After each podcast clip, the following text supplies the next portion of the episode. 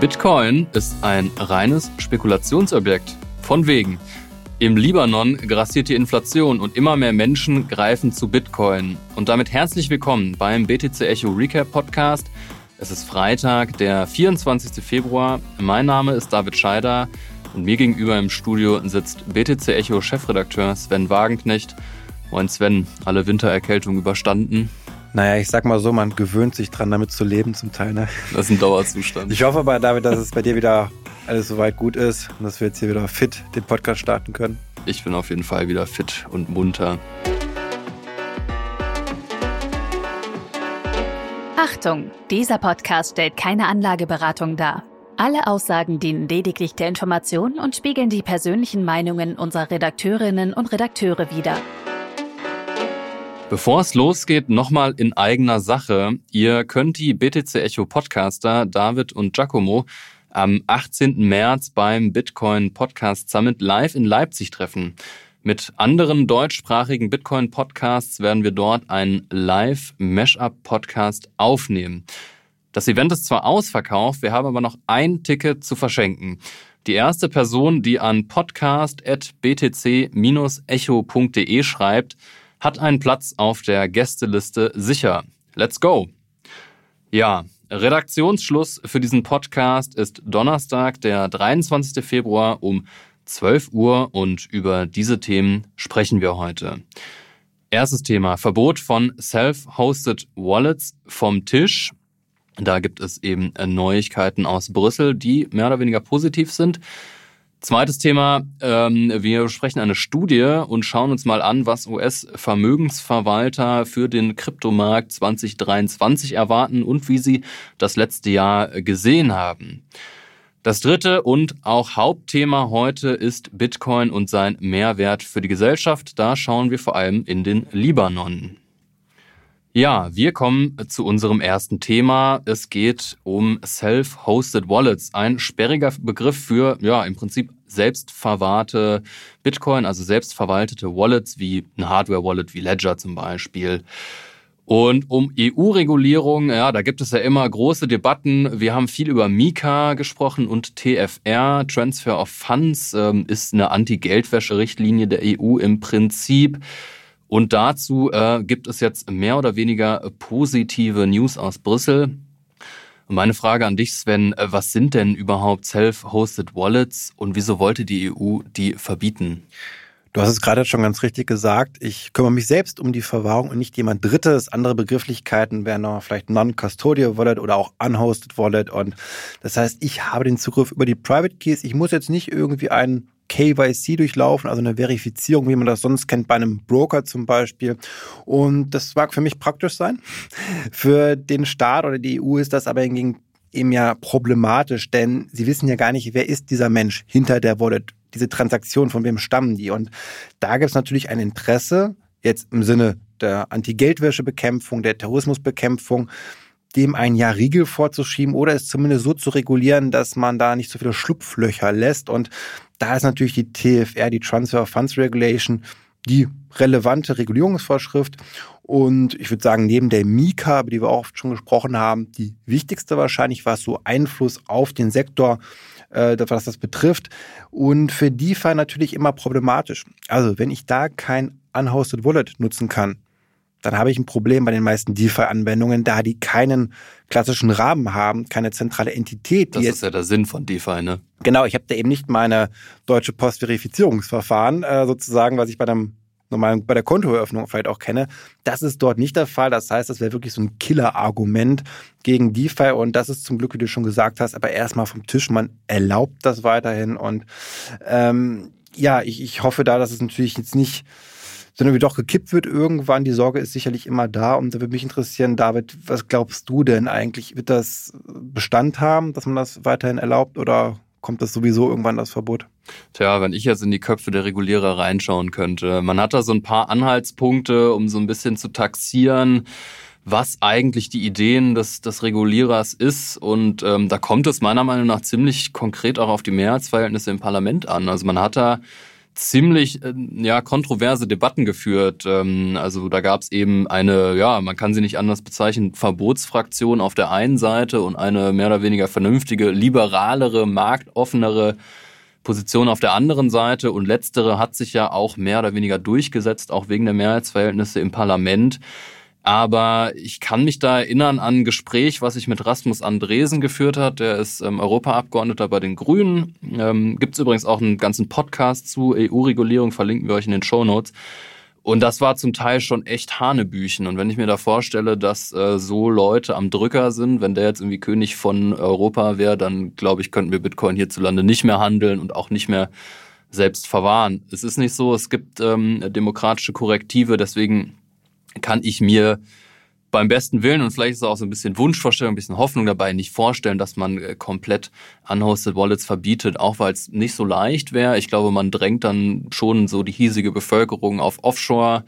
Exchanges, was wir haben es an FTX gesehen, auch nicht gut wäre. Da kann Europa eigentlich auch kein Interesse dran haben weil die werden sicher einen Teufel tun und Unhosted Wallet sicher nicht verbieten. Und ähm, es wird immer Mittel und Wege gehen, Bitcoin aufs eigene Wallet zu ziehen und dann hat man sie ja auch relativ dem Staat entzogen oder der staatlichen Kontrolle.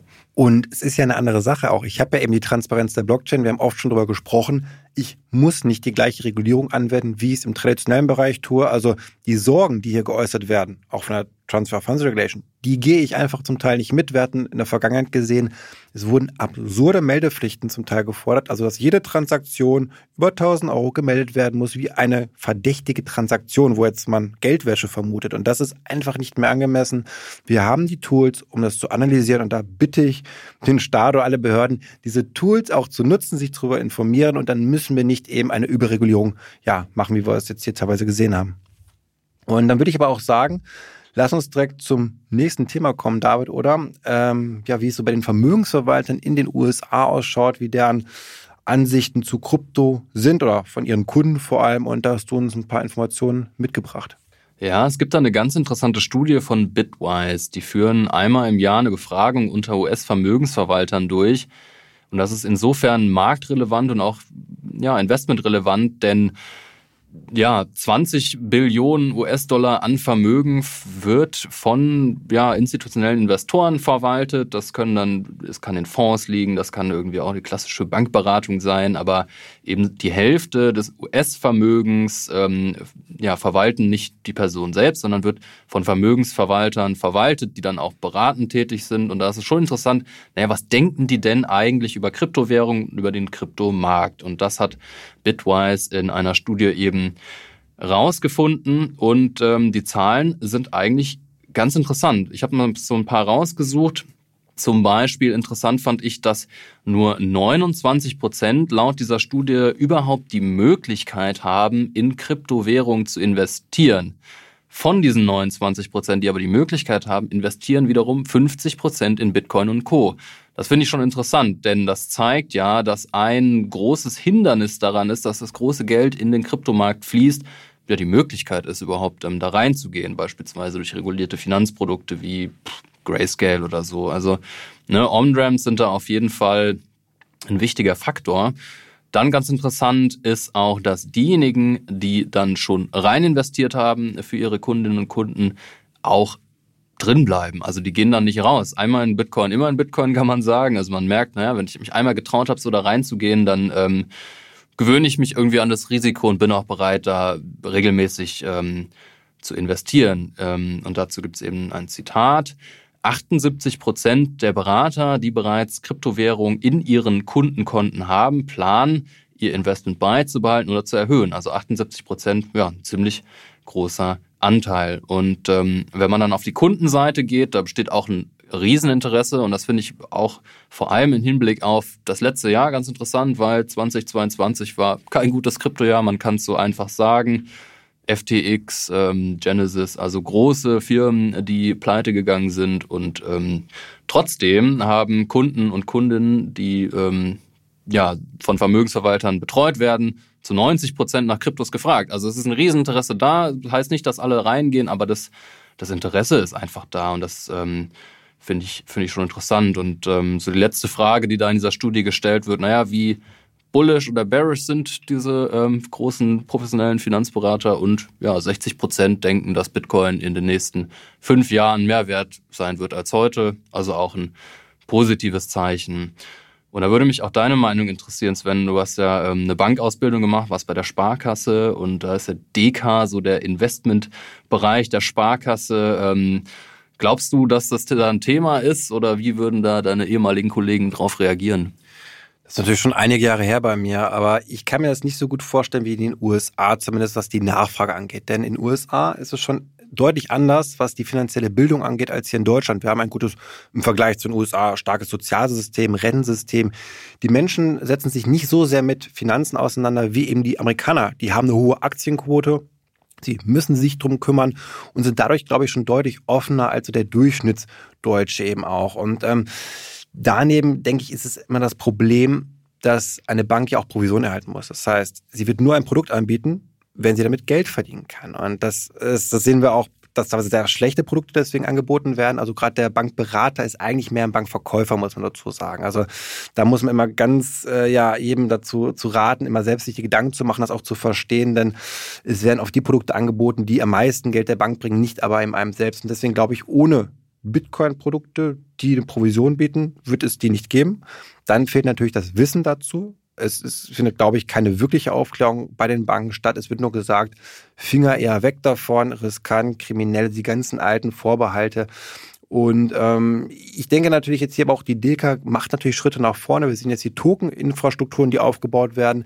Aber auch hier sagt man immer schon ja, nur für digitale Wertpapiere. Keine Kryptowährung. Das waren zumindest die letzten Statements. Also auch hier hat man sich bei der Deka trotz der Infrastruktur, die man aufbaut, nicht für Kryptowährung entschieden, zumal man ja auch nicht vergessen darf, dass man digitale Wertpapiere zum Beispiel nicht auf einer öffentlichen Blockchain wie Polygon herausgibt, sondern man hat seine eigene private Blockchain-Lösung bei der im, äh, ja, Vorgesellschaft der Sparkassen und daher, ich bin auch noch sehr skeptisch, dass wir das ja sehen werden. Also eine Hilfe darf man nicht erwarten bei der Bitcoin-Beratung. Es gibt sicherlich hier und da mal einzelne Institute, das müssen jetzt nicht Sparkassen sein, das können Volksbanken, Commerzbank sein, wo es interessierte ja, Berater gibt, die wollen das dann irgendwie auch, auch ja, educaten sozusagen.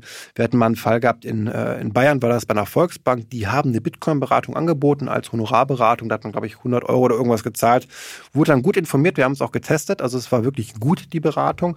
Nur das ist eher die Ausnahme und ich bin nicht äh, optimistisch, dass wir sicher da zeitnah eine große Änderung sehen werden. Ja, und den Artikel ähm, zu diesem Test, der kam nämlich im Billets Echo Magazin, den verlinken wir euch auch in den Show Notes. Und damit kommen wir zu unserem nächsten und auch unserem Hauptthema für heute, nämlich der Bitcoin-Gebrauch in, ja, man kann sagen, Ländern mit dysfunktionalen Finanzsystemen. Und da haben wir uns das Beispiel Libanon rausgesucht.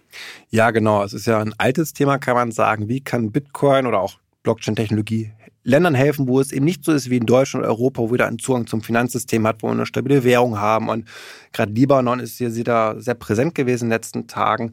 Ähm, also grundsätzlich erstmal das libanesische Pfund. Die Währung ist in den letzten drei Jahren über 95 Prozent in seinem Wert eingebrochen. Also Kaufkraftverlust, ja, komplett sozusagen gegeben. Und man hat den Wechselkurs Anfang Februar noch auf 15.000 Lollas. Das ist sozusagen die umgangssprachliche Bezeichnung für die libanesischen, so an Dollar angelehnt sozusagen an die Währung. Und auch das hat überhaupt nicht funktioniert. Also was die Zentralbank da vorgibt, hat nichts mit dem Markt, mit dem Markt zu tun, denn auf dem Schwarzmarkt musste man 75.000 Dollars für einen US-Dollar zahlen, also ein Vielfaches davon. Das zeigt, wie kaputt eigentlich dieses ja, Finanzsystem ist und auch diese Inflation, die jetzt immer stärker kommt. Ähm, das ist natürlich nicht nur ein Faktor der Gelddruckerei, sondern vor allem auch einer politischen Krise. Ich glaube, das ist ganz wichtig immer zu sagen, Gelddrucken ist die eine Sache, das andere ist aber immer das Vertrauen, das verschwindet. Es ist immer die politische Krise und das sehen wir sehr schön am, es ist sehr traurig im Grunde genommen, aber wir sehen es sehr als ein Paradebeispiel, gerade im Libanon und ähm, da passieren ja auch gerade ja extreme Situationen mit Banküberfällen und ähm, da hattest du auch David dich nochmal ein bisschen zu informiert. Genau. Ähm, also du hast gesagt, es ist eine politische Krise, es ist eine Inflation, aber es hat auch viel mit Kapitalkontrollen zu tun. Also es fehlt, es fehlen an US-Dollar in dem Land. Und schon seit Jahren führen Libanesinnen und Libanesen bei ihren Banken nicht nur Pfundkonten, sondern auch US-Dollar-Konten, weil sie schon gemerkt haben, dass die Währung eben nichts taugt und man versucht dann da, naja, im US-Dollar zu sparen.